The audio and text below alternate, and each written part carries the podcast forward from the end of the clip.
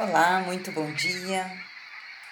Hoje nós vamos refletir sobre as bênçãos decorrentes da obediência. Vamos limpar as lentes da nossa alma, vamos entender o que está escrito no livro de Deuteronômio, no capítulo 28.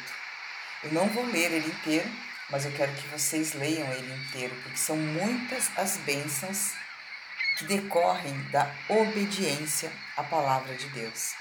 E se nós queremos ter de fato uma vida abençoada, uma vida de sucesso, uma vida próspera, nós precisamos obedecer a Deus, obedecer os mandamentos de Deus, dar ouvidos à voz, aos ensinamentos de Deus e guardar no nosso coração para que nós venhamos a proceder conforme tudo que nós temos aprendido.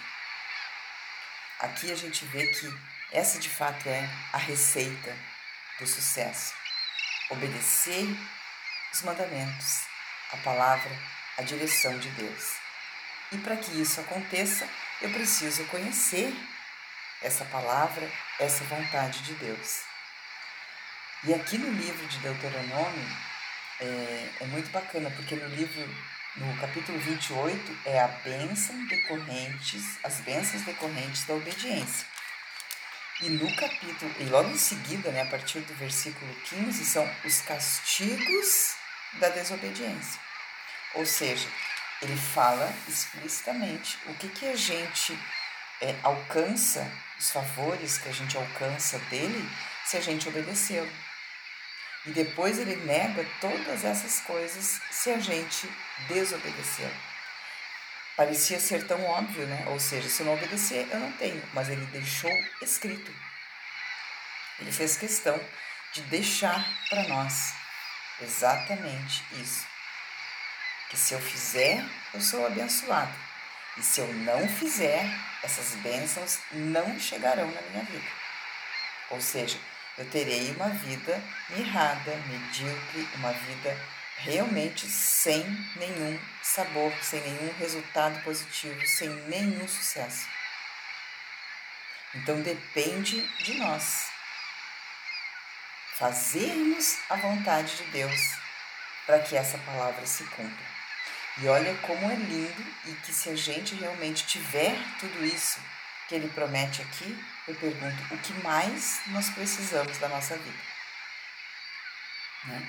Então, como é, é Antigo Testamento, vocês vão ver que a linguagem é daquela época, mas vocês conseguem trazer para o dia de hoje, porque não tem como a gente realmente é, ler, aprender da vontade de Deus se a gente não trouxer esses ensinamentos para a nossa vida atual, né? O que está acontecendo atualmente na nossa vida.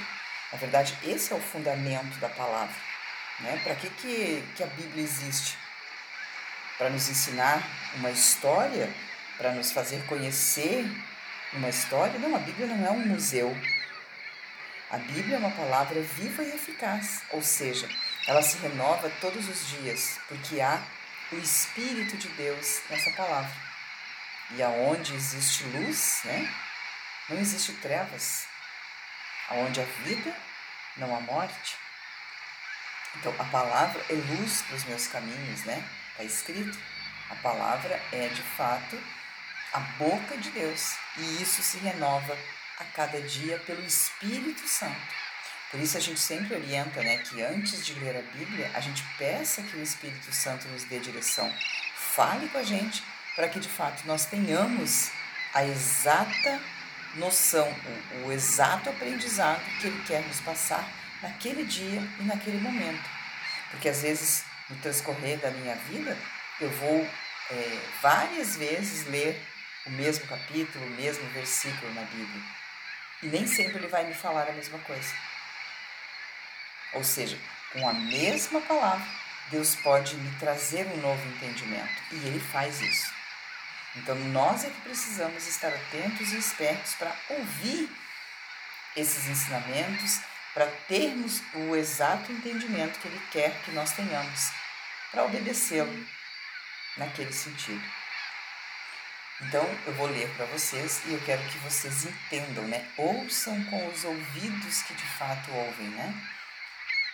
tragam esse ensinamento para suas vidas e vejam como vocês podem fazer. Né? Eu vou fazer a mesma coisa, vou ver como eu posso fazer para aprender mais, para temer mais, para obedecer mais, para me render mais, para ouvir mais. Ou seja, Deus já fez o que tinha que fazer. Somos nós que precisamos nos encaixar, nos enquadrar dentro da Sua vontade, para que as Suas promessas se cumpram nas nossas vidas. Então aqui diz assim: as bênçãos decorrentes da obediência. Deuteronômio 28. Se atentamente ouvires a voz do Senhor teu Deus, tendo cuidado de guardar todos os seus mandamentos que hoje te ordeno, o Senhor teu Deus te exaltará sobre todas as nações da terra. Se ouvires a voz do Senhor teu Deus, virão sobre ti e te alcançarão todas estas bênçãos. E aí ele faz um relato grande de bênçãos. Eu vou ler algumas e depois eu gostaria sim que você lesse todas elas para saber é, as infinitas possibilidades que você tem quando você vive pela mão de Deus. Então, no versículo 3 começam né, a relação das bênçãos que vem sobre a nossa vida quando nós obedecemos os mandamentos, obedecemos a voz de Deus, obedecemos é, o que Deus realmente nos ensina. E aqui ele fala, né? É, para a gente ter cuidado em guardar os mandamentos, porque esses mandamentos não são uma opção, são uma ordem. Ele diz que hoje te ordeno. Ou seja, ele deu uma ordem. Não é um pedido de favor, não é um ah, se você quiser. Não. Para você obter as bênçãos, você necessariamente é uma ordem, você precisa obedecer. Legal? Então vamos lá. Bendito serás tu na cidade e bendito serás no campo. Ou seja, aonde quer que você esteja, a bênção do Senhor estará contigo. Então você vai ser bem sucedido. Bendito o fruto do teu ventre o fruto da tua terra, o fruto dos teus animais e as crias das tuas vacas e das tuas ovelhas. Se você for uma pessoa temente a Deus, se você for obediente a Deus, você terá a bênção de Deus sobre os teus filhos, né? os frutos do teu ventre. Né? E os frutos de, de tudo que você tem.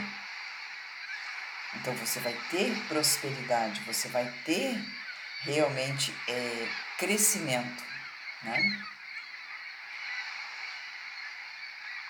No versículo 5 diz: Bendito o teu cesto e a tua amassadeira. Bendito serás ao entrares e bendito ao saíres. O Senhor fará que sejam derrotados na tua presença os inimigos que se levantarem contra ti.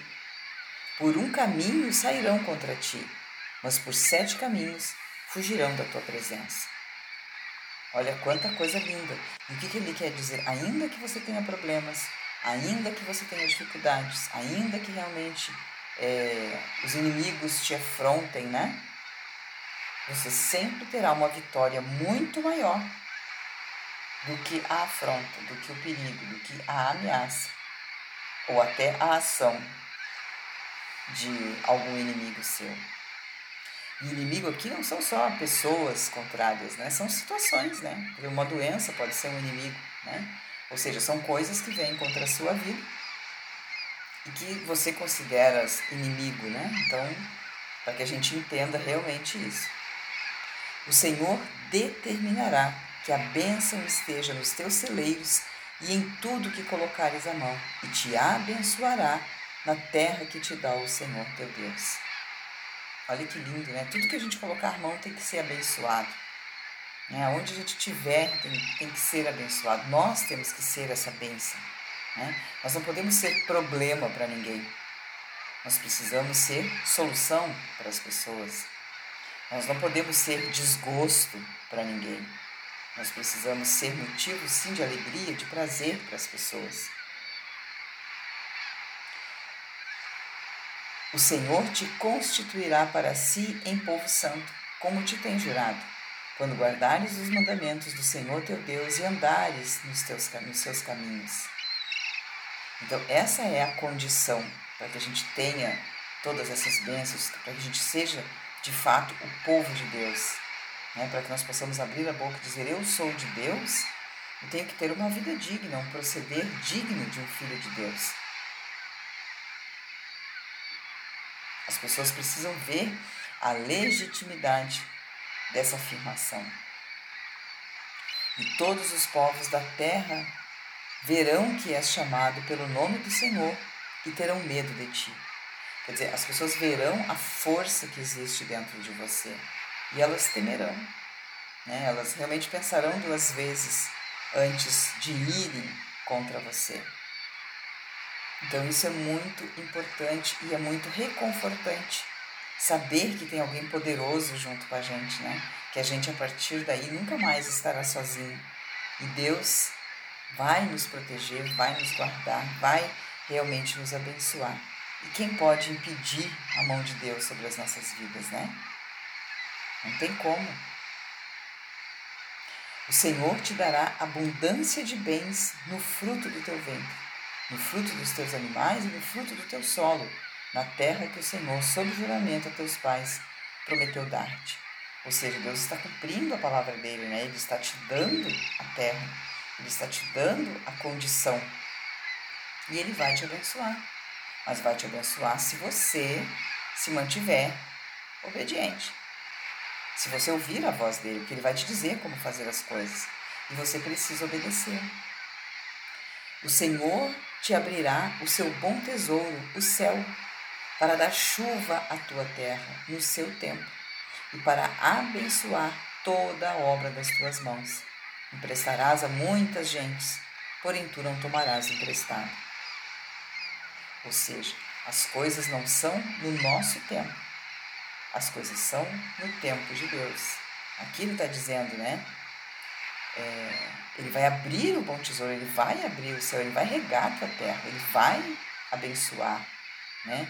A tua terra no seu tempo, ou seja, no tempo de Deus, como ele quiser, como ele achar que tem que ser, no tempo devido, no tempo correto. Quer dizer, o tempo é de Deus, a vontade é de Deus. Nós é que nos rendemos a isso. Se nós fizermos dessa forma, o que, que ele diz? Nós emprestaremos a muitas gentes, mas nós não tomaremos mais emprestado. Nós não seremos mais aquele povo mirrado, aquele povo pequeno, aquele povo é, medíocre. Né? Realmente nós é que vamos ter a, a, condição de ajudar, de abençoar, de, de ser um pouco mais, de fazer um pouco mais pelas pessoas. O Senhor te porá por cabeça e não por cauda, e só estarás em cima e não debaixo, se obedeceres os mandamentos do Senhor teu Deus que hoje te ordeno, para os guardar e cumprir. Não te desviarás de todas as palavras que hoje te ordeno, nem para a direita, nem para a esquerda, seguindo outros deuses para os ouvires. Ou seja, a gente não pode é, nem negligenciar e nem ser fanático. A gente precisa encontrar o equilíbrio, fazer exatamente o que Deus quer no tempo de Deus. Ou seja, eu não, não sou eu que vou tentar apressar a mão de Deus. É Deus quem sabe o momento certo, a hora certa, o que é correto e como ele vai fazer. Não somos nós que temos que dizer para Deus como ele, como ele fará na nossa vida, como nós queremos que ele faça. Não. Nós simplesmente temos que obedecer, temos que guardar os mandamentos e procurar dar-nos um bom testemunho. E a bênção, essa é a parte de Deus. Isso é Ele quem faz. Mas nós precisamos estar atentos, alertos, rendidos à Sua vontade, atentos à Sua voz, tementes a Deus e confiantes. Confiantes. Confiando que Ele é justo e fiel e que se nós fizermos a nossa parte, a dele com certeza será feita. O que nós temos que saber é se com certeza nós faremos a nossa parte, porque a dele com certeza será feita. ok? Então é super importante que eu conheça a vontade de Deus, que eu conheça os mandamentos de Deus, as ordenanças de Deus e que eu faça com temor, com alegria, com fé, com confiança. E assim será. Legal?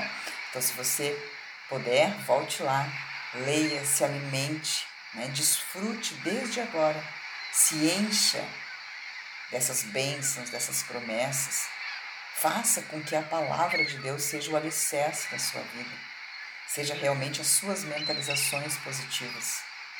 E qual é a certeza que você tem que se você internalizar tudo isso, tudo isso vai se cumprir? Porque quem prometeu é fiel e é maior que todos nós. E ele sim é bom, justo, fiel, todo-poderoso, maravilhoso, onipotente, onisciente, onipresente. Ele é Deus. Ele é o nosso Deus, o nosso Criador. E nós somos meras criaturas. Mas Ele é tão misericordioso que Ele diz que se nós fizermos o que Ele está dizendo para nós fazer, Ele há de nos abençoar abundantemente. Lindo, né? Então, isso é o que nos dá garantia, segurança, certeza.